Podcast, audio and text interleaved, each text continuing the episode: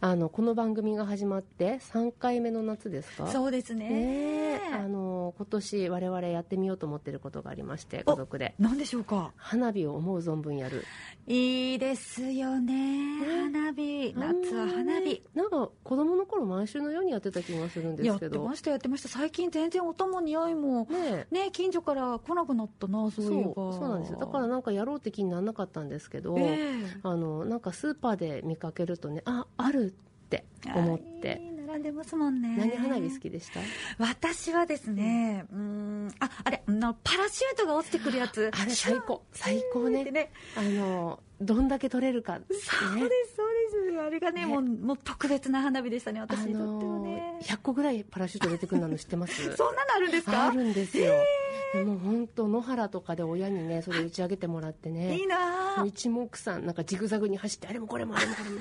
絶対拾われてない環境破壊のパラシュートがあったに。違いないどこかにねそうそうそう。えー、そんなのあったんですねありましたね。私は兄と取り合いしてました。あなね。一つだとね。一個だったから、ねはい。そうあとはあの私が子供たちと一緒にやるときに最近のほら iPhone とかのね携帯で、えっとシャッタースピードが遅いみたいな夜だとシャッタースピード遅くなるみたいで、ええええ。こう手持ち花火で絵描くとね写真に残るんですよね。ああの光る線のようなそうそうそうそう。形で丸とかヘビとかね。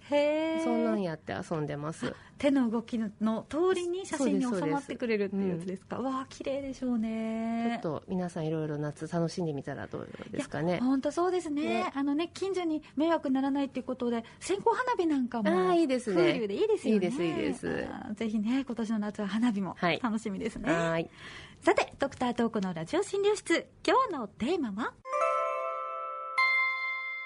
夏でも減塩は必要かというお話です。夏でも減塩は必要か、まあ、夏は塩分水分を補給しましょうってよく聞きますけれども、ねあの高血圧と関係がある塩分ですけど汗をかくから塩分を取らなければと思って、まあ、あのそれを理由に減塩がおろそかになっていないかなってちょっと心配になってしまいまして。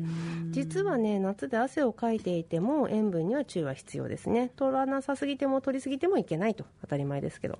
具体的にはどうしていったらいいのか夏の原因についてお話ししますということなんですがはい、確かに夏は汗かくから塩分補給ってよく言われますよねでもね汗をかいたら特に絶対塩分取んなきゃとも言い切れないんですよね、えそうなんですか、うん。あでもな言われてみると確かに私暑い時に結構しょっぱいもの欲してしまうんですね。食べてる気がします。まあ美味しいですからね。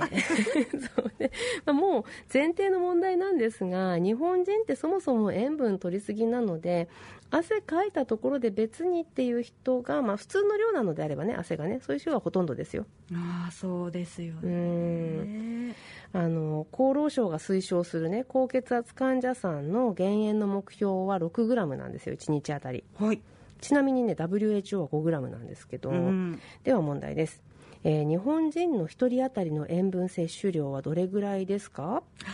これあの以前東子先生に塩分のお話聞いてから、うん。気になって飲食店とかお弁当とかの裏の、はいはい。えーあれ見るようになったんですけど、うん。えって思うほど意外に高いものがあるんんですよね。そうなの。ということはは知らず知らずにうん。取ってる。うん10グラムくらいはいっちゃってるんじゃないかな。いいですね。あのねなぜか男の人の方が多いって言われてて 11. 点何グラム。で女の人が10グラムから 9. 点何グラムなので大体10から10.5ぐらいって言われてますよ。正解。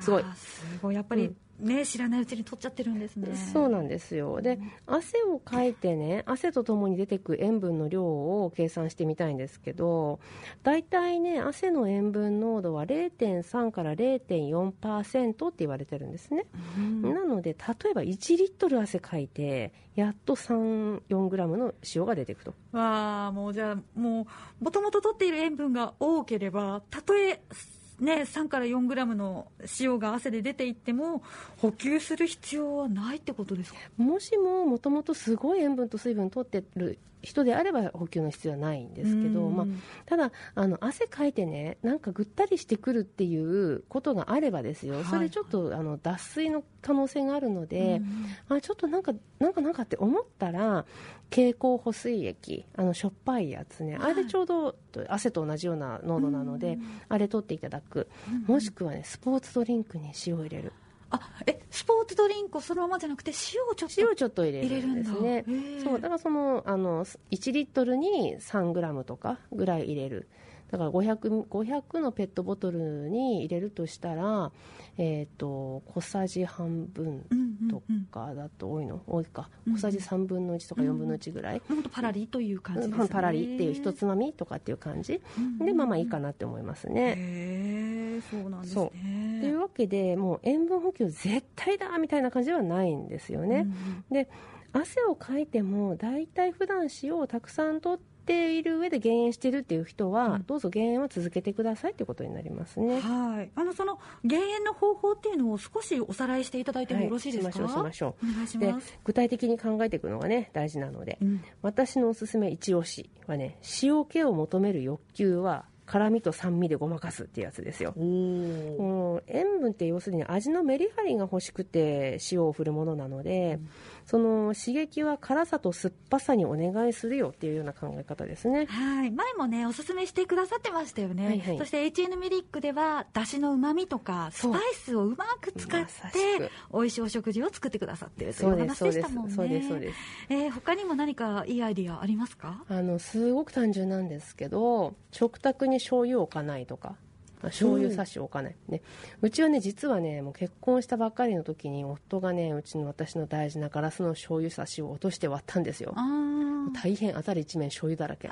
ね、それ以来ねもう割られたら嫌だから置いてないのえじゃあお醤油が必要な時はどうされてるんですか？あのお刺身の時とかは、お台所で小皿にお醤油を入れてしまってもうこれで間に合わせようと。継ぎ足し禁止だということでやってますね。なるほど。それなら自然にこう取りすぎ防止にもなりますよね。そうなんですよ。そうなんだからね案外いいんですよね。まあ面倒くさいけどね。こうこぼさないように持っていくとかっていうのは。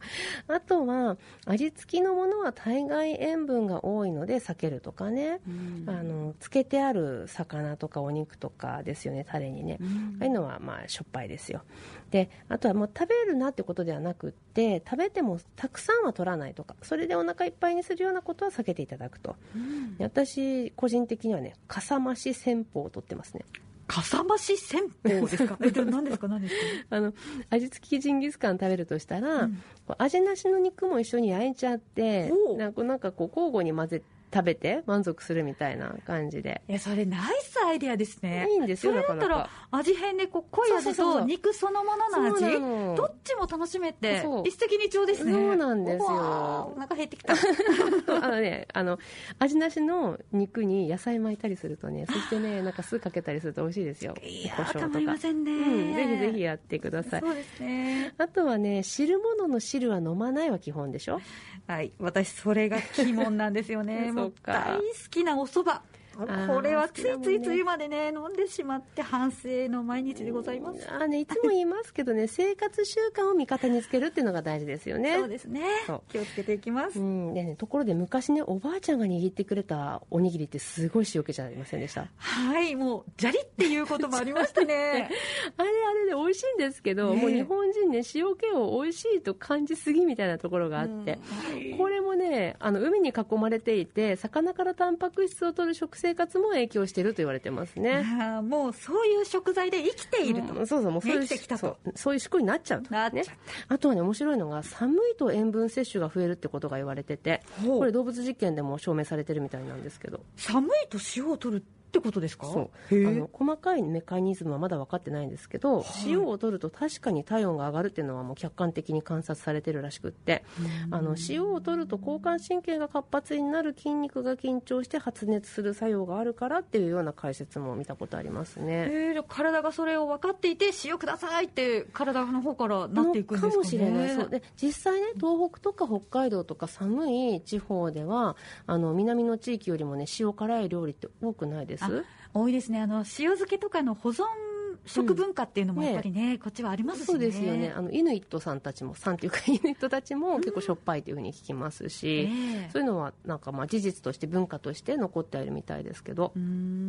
でもどうしてその塩分がそんなに悪い悪いということになってるんでしょうか？あのね塩分そのものっていうよりも、うん、塩分取るとセット販売の販売というかセットのものがあるんですよ、水ね、その塩気を薄めてくださいって体が言って喉乾いて水飲む。これが問題ですよ、えー、問題ってことは水飲んじゃだめってことですか？あのね飲んだ分だけ血液の量が増えるのが問題なんですね。血液の量が増えると何が問題になるんですか？あの血液のボリューム量が増えるってことは血管の中の水分が増える血管がパンパンになるんですよね、パツンパツンとこうはちきれんばかり。で血液を送り出す心臓はポンプの役目なんですけどこうそんだけパツンパツンだとポンプにも負担がかかりますよね。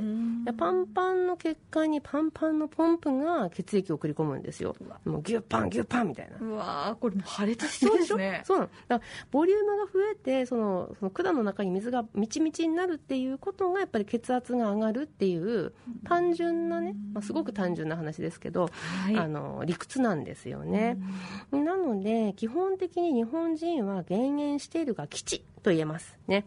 あの自分の取ってる塩の量を把握してればまた別ですけど、まあ、どっちかつと減塩がいいでしょう、うん、暑い夏でもよほど何リットル単位の汗をかく方以外は普通の食生活で十分のようですよ。